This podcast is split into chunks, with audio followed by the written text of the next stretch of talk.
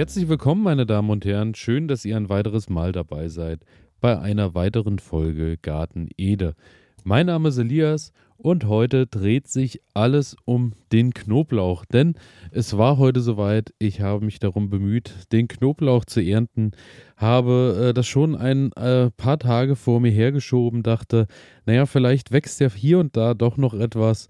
Und ähm, ja, was soll ich sagen? Die Bilanz in diesem Jahr ist recht überschaubar, denn äh, ja, die Knoblauchernte ist in diesem Jahr doch äh, recht gering ausgefallen und äh, war eher ein Trauerspiel als ein Erfolg.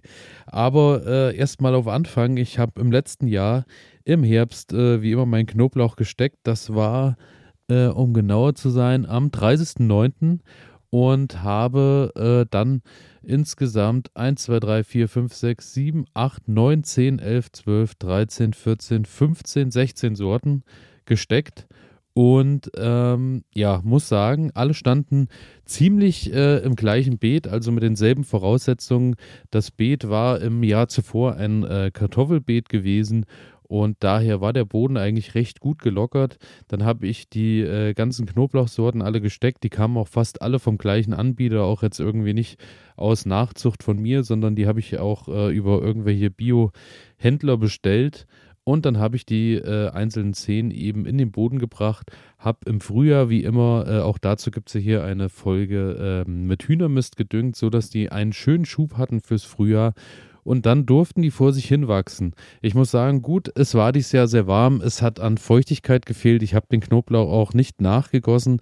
Das hat man jetzt auch deutlich gespürt, denn ähm, die waren wirklich schon deutlich ausgetrocknet. Also ich glaube, in diesem Jahr muss ich den Knoblauch äh, nicht einmal äh, trocknen nach der Ernte, denn äh, der ist auch so schon trocken genug.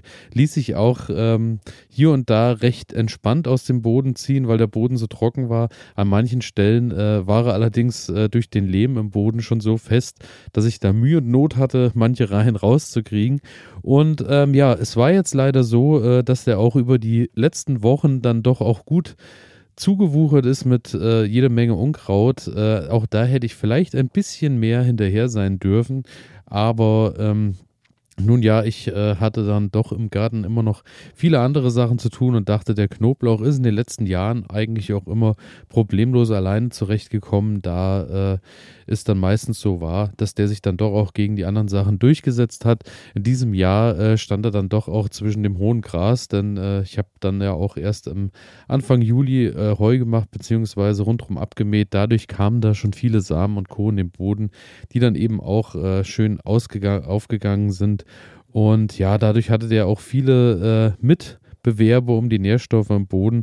Und ja, was soll ich sagen? Es war dann tatsächlich so, dass ich, als ich mit der ersten Reihe begann, schon gedacht habe, hui, äh, die sind dann doch recht klein geworden und äh, so, ich hatte dann äh, Sorten wie den Garpack, den hatte ich auch noch gar nicht. Den Messidor tatsächlich hatte ich jetzt auch schon mehrmals. Sprint war in diesem Jahr auch das erste Mal dabei. Das sind so drei Sorten, die sind halt wirklich aufgefallen, weil da fast nichts zu ernten war. Also es war so, dass äh, das, was ich rausgeholt habe, eher so ein Potenzial hatte von drei Zehen, die die Knolle eben bildeten und äh, ja, es war wirklich wirklich, äh, also wirklich verschwindend gering. Es lohnt sich fast nicht, den zu schälen, beziehungsweise den zu trocknen und einzulagern. Der ist wirklich sehr, sehr klein. Natürlich habe ich äh, alles jetzt erstmal angebunden und habe die erstmal in die Hütte gehangen und äh, werde dann nochmal ein bisschen sortieren. Natürlich kann man die auch noch schälen und kann die auch noch essen, aber man muss natürlich sagen, äh, ja, es ist dann schon es ist dann schon ein bisschen traurig, wenn man überlegt, wie viel Zehen man in den Boden steckt und wie viel Zehen man am Ende dann rausholt. Es ist wirklich überschaubar gewesen. Das, was ich auf jeden Fall sagen muss, ist äh, Platz 1, äh, der Thermidrom. Den hatte ich auch schon mal, ähm, ist ein äh, recht ähm, ja, doch geschmacklich schon recht würziger Knoblauch. Der ist wirklich groß geworden. Also da war wirklich jede äh, Knolle dann doch auf Normalniveau, sage ich mal. Also schon, schon recht üppig. Äh, die meisten waren auch noch geschlossen. Hier und da sind die dann jetzt auch schon aufgeplatzt. Also da hätte ich schon etwas früher dran sein sollen. Wobei man sagen muss, wenn äh, die Außenhaut beim Knoblauch ein bisschen aufplatzt, ist das auch kein Drama. Für uns zu Hause als Verwerter oder als Selbstversorger ist das überhaupt kein Problem. Im Verkauf sieht das dann schon wieder anders anders aus, aber für uns, äh, denke ich, als Hobbybauern ist es egal, ob die Außenschale aufgeplatzt ist oder nicht. Der hält sich dennoch schon noch eine ganze Weile. Und äh, daher Thermidrom wirklich ähm, so äh, mit Abstand der höchste Ertrag, die größten Knollen, dicht gefolgt vom Messidrom. Auch der äh, war wirklich vorne mit dabei. Und auf Platz 3 ist der Terrado.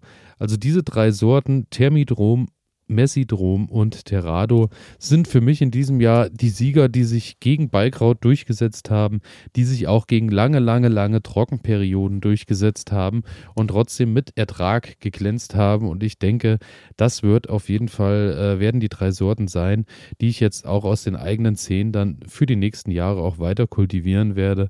Denn ähm, ich rechne fest damit, dass äh, die Trockenheit dann doch immer was sein wird, mit der wir in jedem Jahr jetzt zu tun haben werden. Und daher ähm, ist es schon mal ganz schön, wenn man Kulturen hat, die dann eben auch lange damit auskommen. Und ich vermute auch, selbst wenn es jetzt nicht so ist und wir haben wieder mal einen feuchten Sommer, dann äh, werden die auch trotz alledem genauso damit zurechtkommen. Das sind so die drei Sorten, an denen ich mich jetzt erstmal so lang hangeln werde für die nächsten äh, Jahre. Werde hier und da natürlich immer noch mal was ausprobieren, aber die haben sich wirklich in diesem Jahr dann doch bezahlt gemacht. Gemidur war auch noch so einer, der war so von der eher so von der mittleren Größe. Ja, und dann äh, war es aber so, dass ich ja auch im Tunnel noch äh, Knoblauch angebaut hatte. Und da ist der Liu Basha. Liu Basha ist eigentlich ein recht äh, großköpfiger, großknolliger äh, Knoblauch. Den hatte ich auch draußen. Draußen ist er wirklich sehr klein geblieben. Wahrscheinlich durch die äh, durch die fehlende Feuchtigkeit. Den hatte ich im Folientunnel direkt zu den Erdbeeren gepflanzt, zwischen die Erdbeeren eben als Mischkultur und muss sagen, dort hat er sich wirklich sehr gut entwickelt, denn dort wird er regelmäßig mitgegossen und da hat man dann schon wirklich auch äh, große Knollen und die großen Knollen sind auch aktuell noch voll im Saft, also das Grün steht da auch wirklich noch schön.